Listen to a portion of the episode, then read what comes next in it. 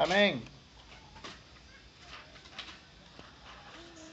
Porque estaba escuchando ella sola. Le, le, le estaba diciendo de que hay personas eh, que su, su, su predicación se basa en ofrecimientos de beneficios, donde le ofrecen a una persona eh, que su matrimonio, que su vida va a cambiar, que le van a dar casa, que le van a dar carro, ¿verdad? Esos son unos beneficios. Aquella persona, pues, eh, está esperando eso en su vida apenas hace la oración de fe.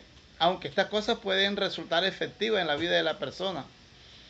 Pero eh, lo que tenemos que preguntarnos es si aquella persona a la que se le habla de beneficio es si verdaderamente está convertido. Y las investigaciones muestran que de 5 al 10% se quedan en las iglesias después del evangelismo. Y el 90 y el 95% salen porque no tienen respuesta a sus necesidades, a lo que le prometieron. Entonces, se sienten engañados, se sienten desilusionados, entonces se van porque no, no, no. Y esto es lo que describe la Biblia allá en, en, la parábola del, del, buen sembrador, donde habla de cuatro grupos de personas, de cuatro grupos de oidores. Entonces nuestro mandato no es eh, hacer convertidos, o sea, convertirlos a una religión, sino a que nazcan de nuevo y luego eh, llevarlos a un discipulado, donde eh, en ese discípulo es donde la persona se va a encontrar en un compañerismo, es donde la persona va a, a, a entender propiamente lo que es la palabra del Señor. Por eso es que se necesita tener discipulado, por eso nuestros discipulados, nosotros tenemos cuatro, tenemos el primero que se llama eh, Eres cristiano, el segundo por qué y para qué debemos ser salvos, y el, tercero, y el tercero es cómo ser fuertes y maduros, el cuarto es acerca de puras doctrinas. Esos son los cuatro que tenemos nosotros, eh, discipulados que hasta ahora han alcanzado a pasar algunos hasta el 3, duramos muchos años en el 2 y en el 1. Y siempre comenzamos en el 1 con lo que tiene que ver con el nuevo nacimiento, haciendo una pregunta, ¿eres cristiano? Porque eh, esa es una manera de discipular y toda persona en silo de vida debe de pasar por ese discipulado. Porque ese es el mandato que el Señor mandó en Mateo 28, 19, 20. Deja el tetero para más tarde, hermano. Este, podemos eh, eh, mirar que hay a veces discipulados que, que, no son efectivos. Hay discipulados que no, que no, no, no, no pegan en, la necesidad espiritual que verdaderamente tiene la persona. Entonces, eh, nosotros, nuestro interés en ganar las almas, hace parte también enfocarnos en el mensaje, en el mensaje que predicamos. Y de eso es que vamos a hablar. Y por eso dejé la tarea, le dejé las tareas. Eh, eh, y la tarea consistía, hoy Esteban, Esteban y, y, quien más no tuvo, eh, Mayo, que no estuvo en la tarea, la tarea consiste en el texto que mire el mensaje de Jesús, o sea, cuál era el mensaje de Jesús en el texto. En el texto, cuál era el mensaje de Jesús. Y de eso ya recibí las tareas de la hermana Margot, de Simona y de Elenit. Entonces estaré pendiente, estamos pendientes para... ¿Vamos? Sí, el texto ya se los doy al final de terminar la clase. Sí, entonces, eh, entonces ahora va, hoy, hoy vamos a hablar acerca eh, de, de, seguir ondando acerca del el mensaje, o sea, del contenido del mensaje. Porque estábamos hablando, eh, la vez pasada hablamos del mensaje, ahora vamos a hablar del contenido del mensaje. Porque el mensaje es una cosa y, eh, y el contenido del mensaje es otra cosa. A veces eh, en el contenido del mensaje, lo que se busca muchas veces es un entretenimiento, lo que se busca muchas veces es captar la audiencia en la elocuencia. Lo que se busca muchas veces es la, la, la mucha retórica del conocimiento bíblico, pero lo, lo, que, lo que busca, lo que se debe buscar con el mensaje es que eh, la persona eh, sea tocada en su corazón. Precisamente eh, los textos que dejé para que lo hicieran de tarea ha, tocado e, ese punto, esa parte. Entonces, para como para mirar algunos ejemplos, vamos primero a hablar de entonces de lo que es el arrepentimiento, que el arrepentimiento no es solamente la señal de una conversión verdadera, pero es la principal, debe ser el principal del mensaje del Evangelio. ¿Me está escuchando? Sí, o sea, que el arrepentimiento no es solamente la señal de una conversión, de una conversión verdadera, pero la parte principal del mensaje del Evangelio es el arrepentimiento. Porque es que eh, uno cree que la conversión, que la, que la conversión ah, es una señal solamente. Sí, sí eh, eh, es, una señal, pero lo que quiero decir es que donde se ve la legitimidad de la conversión es un verdadero arrepentimiento. ¿Me están entendiendo?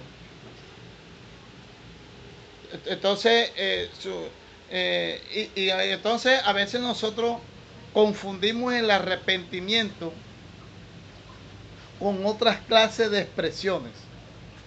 Porque a veces eh, el mensaje, el mensaje nos lleva y muchas veces nos toca las emociones. Porque como no es un mensaje de arrepentimiento, sino es un mensaje que es emocional, eh, por ejemplo, mujer, tú que has sufrido mucho, como sufrió eh, Jot. Mira, Cristo te llama a ti a que ya dejes de vivir ese sufrimiento. Ahí está tocando las emociones. Cuando esa persona llega, ¿verdad? Pasa al frente. Esa persona está tocada más por la emoción que por un arrepentimiento. Estoy poniendo un ejemplo. Estoy poniendo un ejemplo. Pero si yo digo, mira mujer, o mira varón, tú que estás pasando por un momento difícil, mira la calamidad de Job. Job, un hombre que sufrió, pero es necesario llegar al arrepentimiento. Es necesario llegar humillado a los pies del Señor para que Él pueda ayudarte.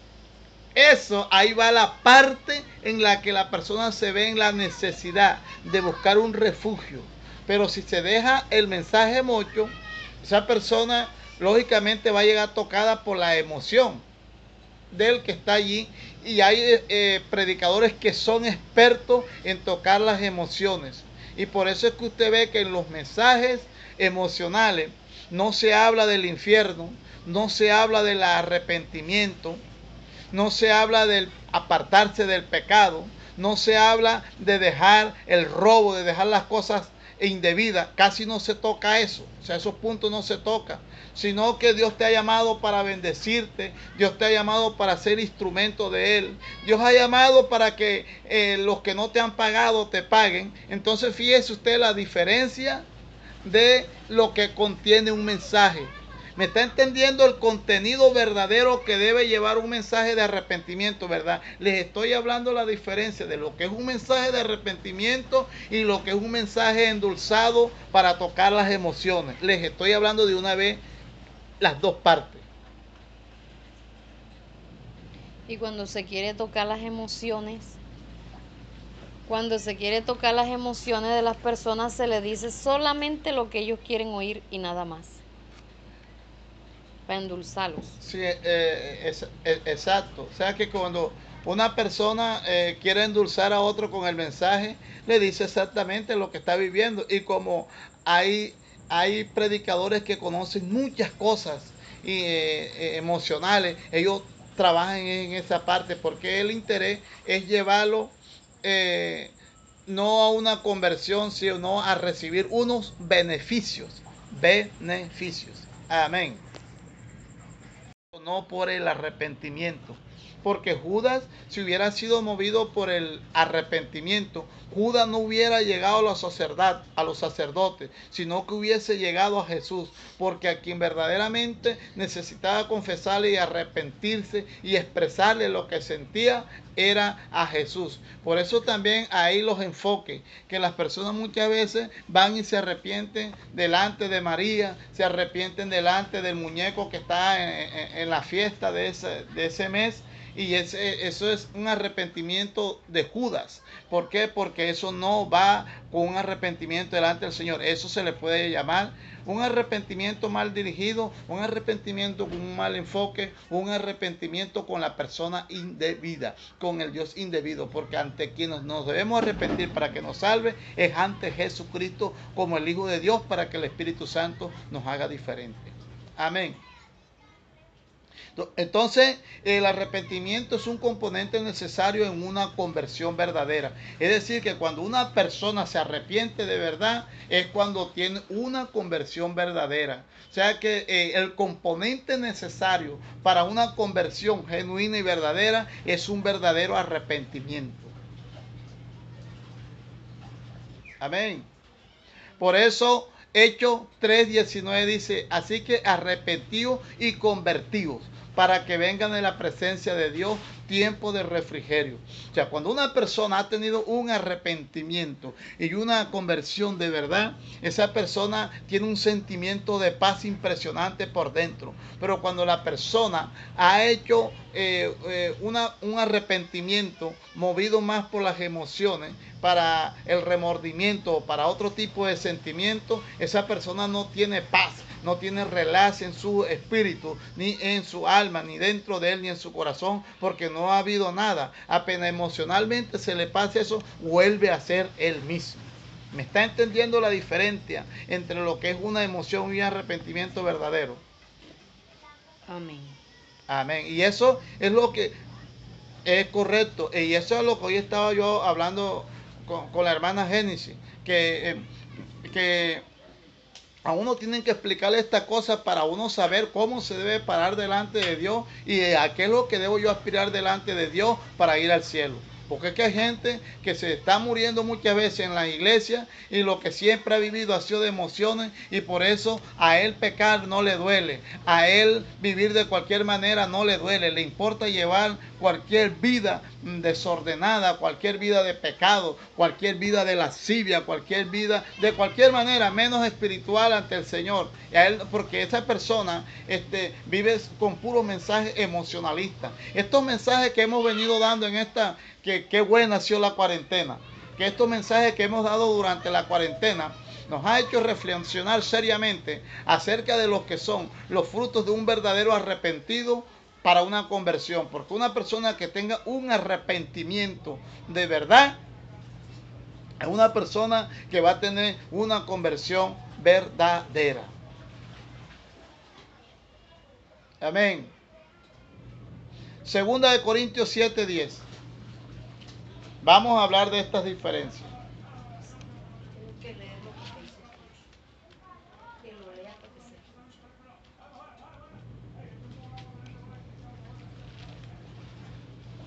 segunda de Corintios 7, 10 dice,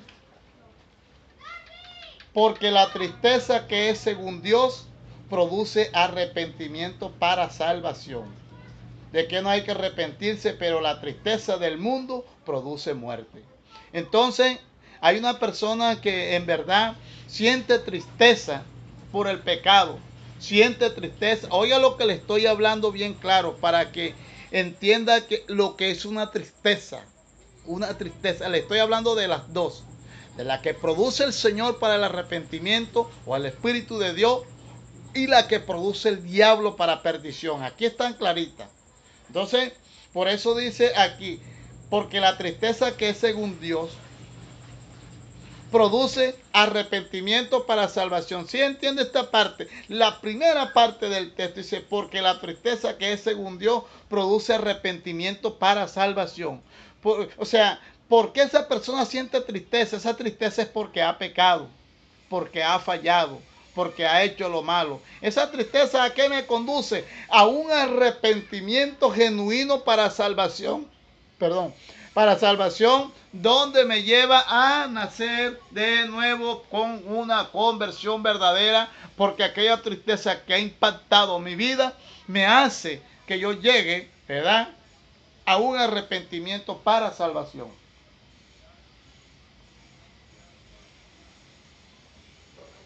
La otra parte del texto dice de que no hay que arrepentirse, pero de la, tristeza del mundo produce muerte. ¿De qué no hay que arrepentirse? hay cosas que a uno le importa poco, o sea, hay, cosas que a mí no me, este, me produce tristeza, pero no un arrepentimiento para nada ni para, ni para la parte eh, en el Señor, ni para la parte del mundo, me da lo mismo. Pero dice, pero la tristeza, dice, pero la tristeza del mundo produce muerte. Ahí está gravísimo.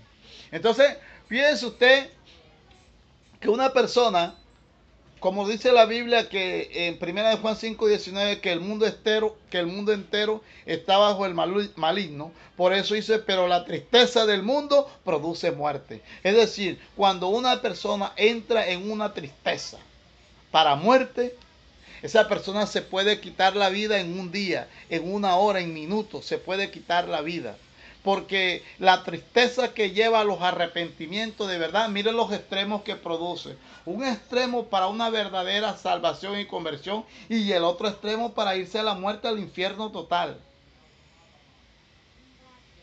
Amén. ¿Me están entendiendo, verdad? Sí, me alegra porque yo sé que cuando hay ese silencio, este, no es que la señal se haya ido, sino que están ahí revolucionando ese cerebro a mil.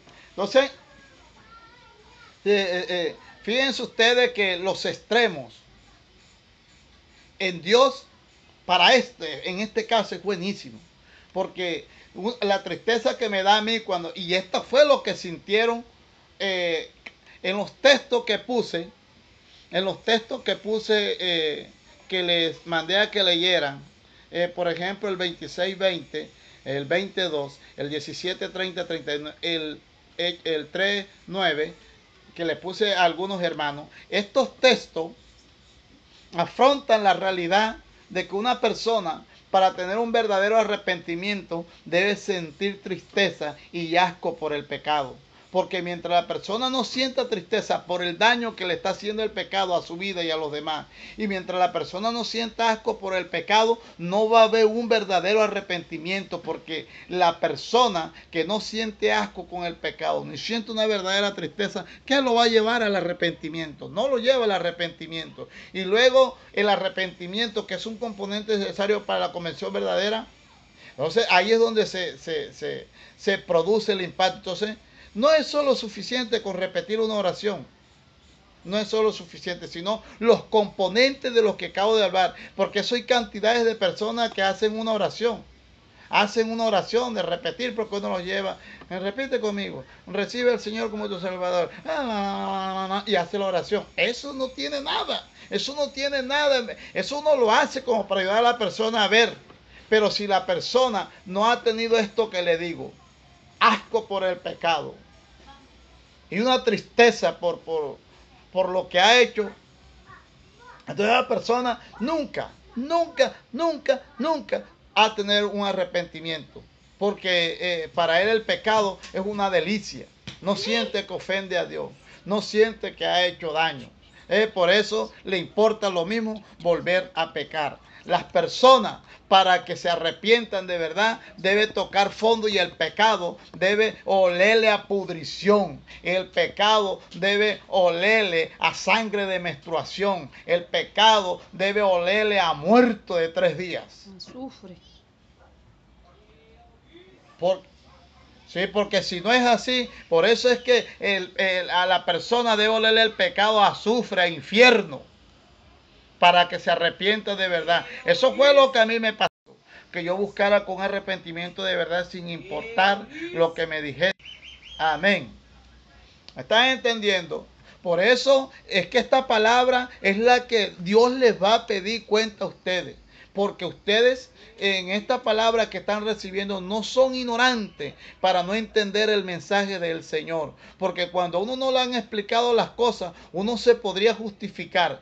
Claro que Dios también le puede eh, hacer el juicio a uno por la conciencia, porque uno ve que el sol y la tierra y las cosas que hay en la naturaleza no fueron producto de de la mm, no fueron producto de algo que nació así instantáneo, sino que alguien lo hizo, alguien fue el arquitecto, alguien fue el constructor. Entonces por la conciencia Dios nos va a juzgar. Pero cuánto más si nosotros tenemos este conocimiento y vivimos como cualquier persona en la tierra. No todo el mundo está recibiendo el conocimiento y la enseñanza que ustedes están recibiendo, que yo estoy recibiendo también para vivir de cualquier manera. Así que yo no puedo justificar mi pecado diciendo es que no sé, es que yo no conozco, porque Dios nunca te va a valer esto como una justificación porque no tenemos excusa, porque el conocimiento lo tenemos. Nuestro mensaje entonces debe tener un equilibrio entre el amor de Dios y la justicia. Pero antes de pasar a explicar esta parte, quiero que lea segunda de Pedro 3.9 para cerrar con el arrepentimiento, no para cerrar, sino para ir ampliando el contenido del mensaje. Estamos en el punto contenido del mensaje. Y uno de los primeros contenidos es el arrepentimiento. Segunda de Pedro 3.9. Estoy siendo claro y estoy hablando despacio. Estoy hablando del contenido del mensaje. Diga. Diga.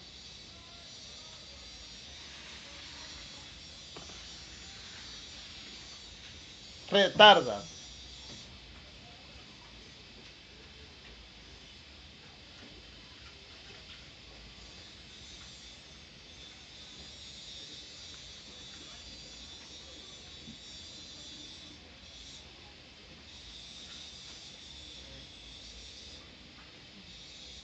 ¿A quién le está hablando? ¿A la iglesia o al mundano?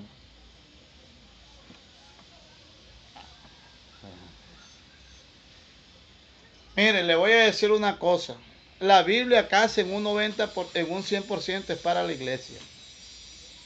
Así que el Señor sabe que dentro de la iglesia hay gente que no se ha arrepentido. El Señor sabe. Claro, a quien más le está hablando es a la iglesia.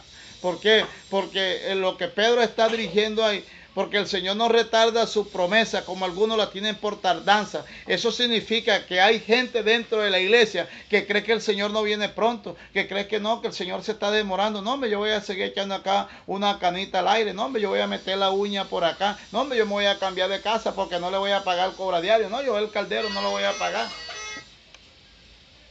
¿Sí, ¿sí me están entendiendo?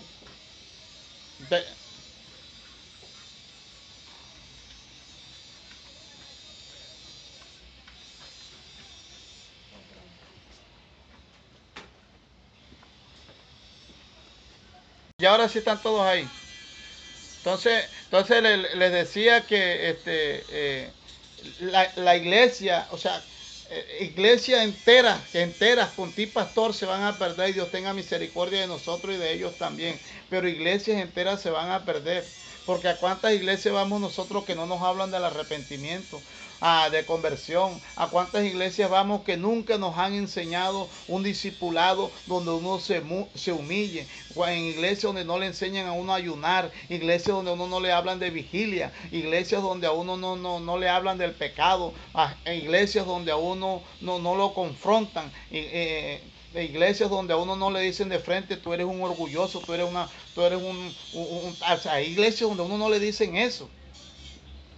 Hay iglesias donde, donde a uno lo que le compran son unos patines y le, compran un riel para que uno ande sobre esos patines riel y no se ofenda y no se moleste. Y la iglesia, eh, la silla donde uno se sienta tienen cojinería, van en pantalón mocho y en tres. Entonces, eh, eh, esas iglesias así lo que le producen es confort a la gente. le producen un confort aquí en la tierra, pero ambos se van a ir para el infierno, tanto como el que está al frente de conferencista como el que está sentado en la silla. ¿Cuántos dan gloria al Señor? O sea, a mí, a mí el, concepto que usted tenga de mí en cuanto a la palabra, me interesa que usted diga, no, el pastor habla claro. No, pero no me gusta cómo habla el pastor, eso no me interesa si usted dice, ¿por qué? Porque lo que yo estoy hablando está basado en la Biblia. Y yo, y yo con esto lo que le estoy haciendo es un favor. Si usted es una persona espiritual, si usted es una persona que quiere que sus obras sean vistas en Cristo Jesús, pues yo estoy aquí para echarle los trapitos al aire al que sea. Así, ¿O es así o no es así, Esteban?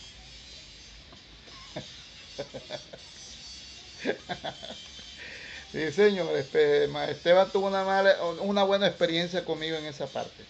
Bueno, entonces, dice, eh, ahora vamos a entrar en la parte del contenido, hablar del arrepentimiento. Pero entonces ahora vamos a, buscar entretener un equilibrio entre lo que es el amor de Dios y la justicia de Dios. Entonces, eh, eh, en ese equilibrio es donde la persona debe de incluir el pecado y sus resultados. ¿Cómo así, pastor? Que uno a la persona debe confrontarlo en lo que está practicando y la consecuencia que va a recibir por eso. Porque es que a veces hay gente que, uno los ve pecando y uno no es capaz de decirle, mira esto, esto, pero uno debe de decirle a la persona que en el pecado que está y el resultado le espera el infierno.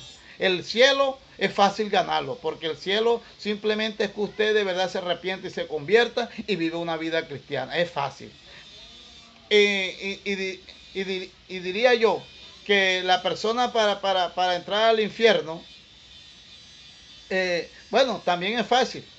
Pero lo que yo quiero decirle a usted es que si usted de verdad tiene una conversión y arrepentimiento es fácil, porque por muy difícil que sean las cosas, por muy difícil que sean las circunstancias que en la vida se le presente, ahí está el Espíritu Santo para darle un consuelo. ¿Por qué? Porque usted ha tenido un arrepentimiento genuino que es el componente necesario para una verdadera conversión. Entonces, al tener usted eso, usted va a tener dentro de usted un confort. Dentro de usted va a tener, por muy fuerte que sea el dolor externo, usted estará capacitado para recibirlo porque el Espíritu Santo le va a fortalecer, porque el Espíritu Santo le va a ayudar.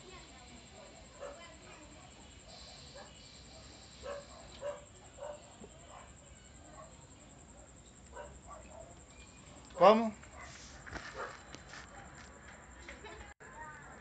El mensaje debe tener un equilibrio entre el amor de Dios y la justicia de Dios. Entre el amor de Dios y la justicia de Dios. Y dentro de, dentro de eso entonces se incluye el pecado y los resultados. ¿Por qué? Porque el pecado es que el Señor lo viene a convencer a uno de que uno, de que uno es pecador. Y el resultado es que si nosotros no nos apartamos de eso, la justicia de Dios caerá sobre nosotros.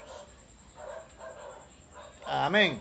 Yo eso no se los puedo, yo eso no se los puedo ocultar a ustedes.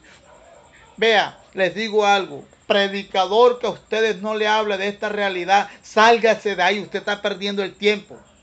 Usted lo que está es siendo atizado con los tizones más largos de a metro para ir al infierno.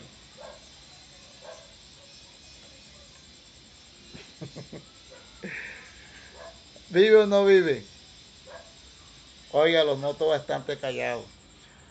Proverbio 16.6. Movistar te recomienda descargar la aplicación ah, ah, está ahí con la hermana. O, sea, Isabel.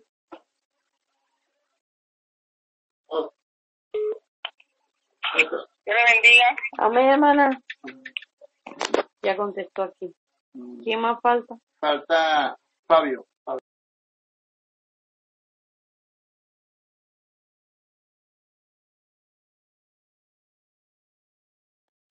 Te pase por causa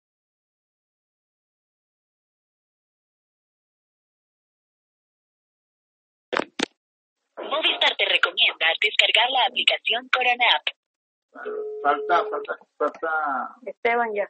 Esteban ya está aquí, Simona, eh, Melvin y Margot. Margot. Y. Ah, Margot, está ahí? Eleni. Eleni no. Tampoco está Eleni. ¿Aló? Aquí vamos ah, otra vez. También está. Ahí está Eleni, la que falta, y Margot falta.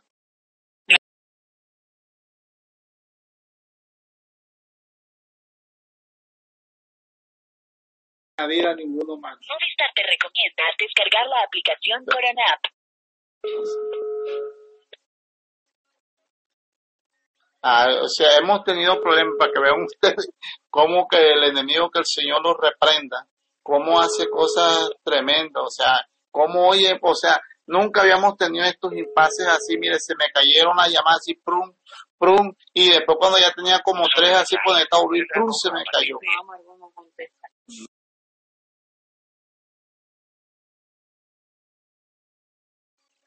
Movistar te recomienda descargar la aplicación Corona Bueno, entonces dile a, la dile a Fabio que dile a la hermana Maruga se acerque que ya vamos a terminar. No, y tan bueno que venía, eh, venía, yo venía metido en el hilo del mensaje y eso me ha sacado, me ha controlado en alguna cosa.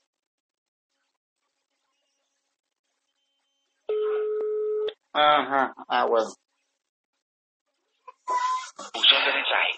Tendrá como No. No, di- di- dile, a, dile a Fabio que, que, hemos, que hemos llamado dos veces al hermano. Sí. Hermano Fabio, Dígame. que hemos llamado dos veces a la hermana Margot y no ha contestado, entonces que si está... Ya le voy a decir rapidito ya. Sí, que se vaya para usted porque ya para arrancar, ya estamos que acabamos. Bueno, dale pues, predica y Eh, entonces, eh, como les decía, que, eh, que hay que tener un equilibrio entre el amor de Dios y la justicia de Dios, y que para que haya ese equilibrio, equilibrio se debe incluir el pecado y el resultado, en el sentido que a la persona hay que hacerle ver su pecado para que él pueda ver la consecuencia que eso le pueda acarrear. Entonces, eh, y también enseñarle la imposibilidad, la imposibilidad de ganar la salvación por medio de nuestros méritos. Entonces ahí es donde uno lleva a la persona por medio del mensaje a aplicar lo que está en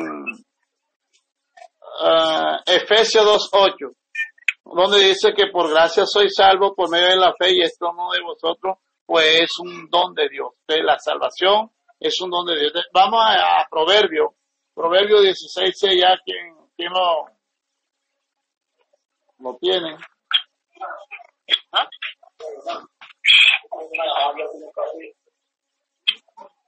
Eso.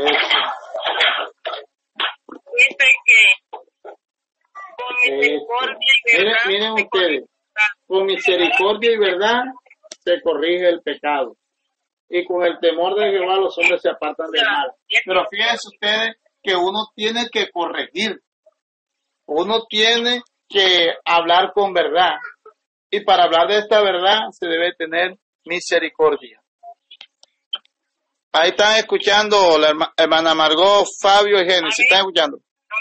Amén, pastor, ya llegué acá porque mi, mi teléfono no se escucha ahora, no sé qué pasó. No, no, si es que esto no, no nos pasa por descuidado, porque le está diciendo acá a los hermanos que no hicieron, no hicimos guerra y esto es lo que nos ha pasado.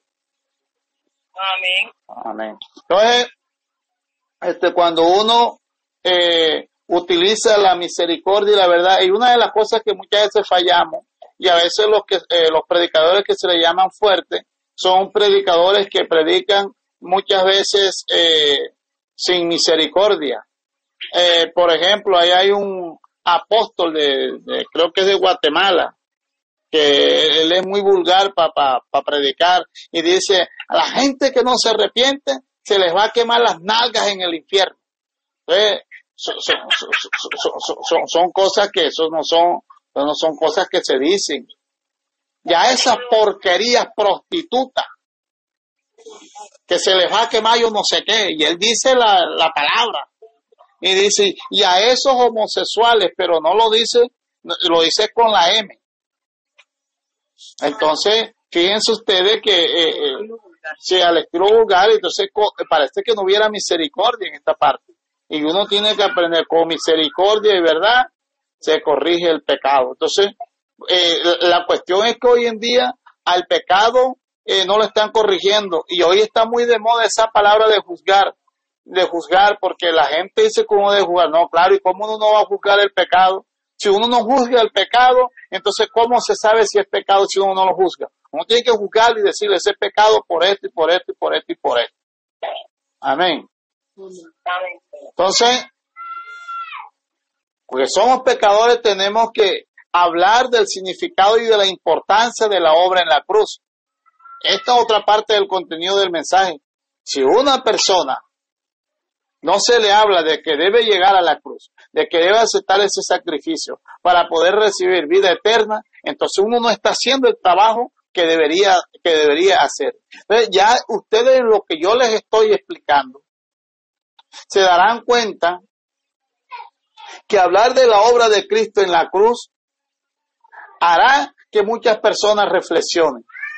Porque una bruja del Brasil, ese testimonio de una bruja del Brasil, para que ella se convirtiera, tuvo que ver el Via Crucis que sufrió el Señor desde que salió de las puertas de Jerusalén o del templo de Jerusalén hacia afuera, porque Jesús precisamente no fue eh, eh, lacerado dentro de Jerusalén porque él no era digno de eso. Y como persona que haya sido maldita para ellos tenía que morir fuera de Jerusalén porque eso no era digno morir dentro de Jerusalén y por eso fue que murió afuera entonces debe de incluir la necesidad del arrepentimiento y la necesidad de recibir a Jesús como su Salvador.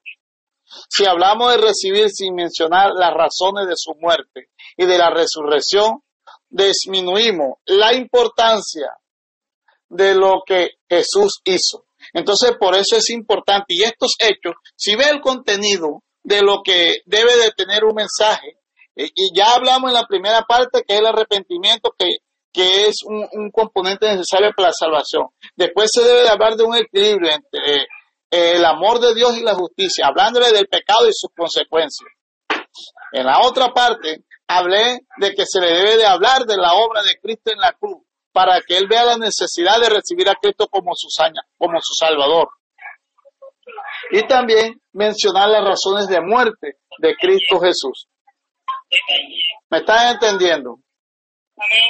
Es importante que el incrédulo entienda la teología antes de recibir a Cristo, o sea, el conocimiento del Señor.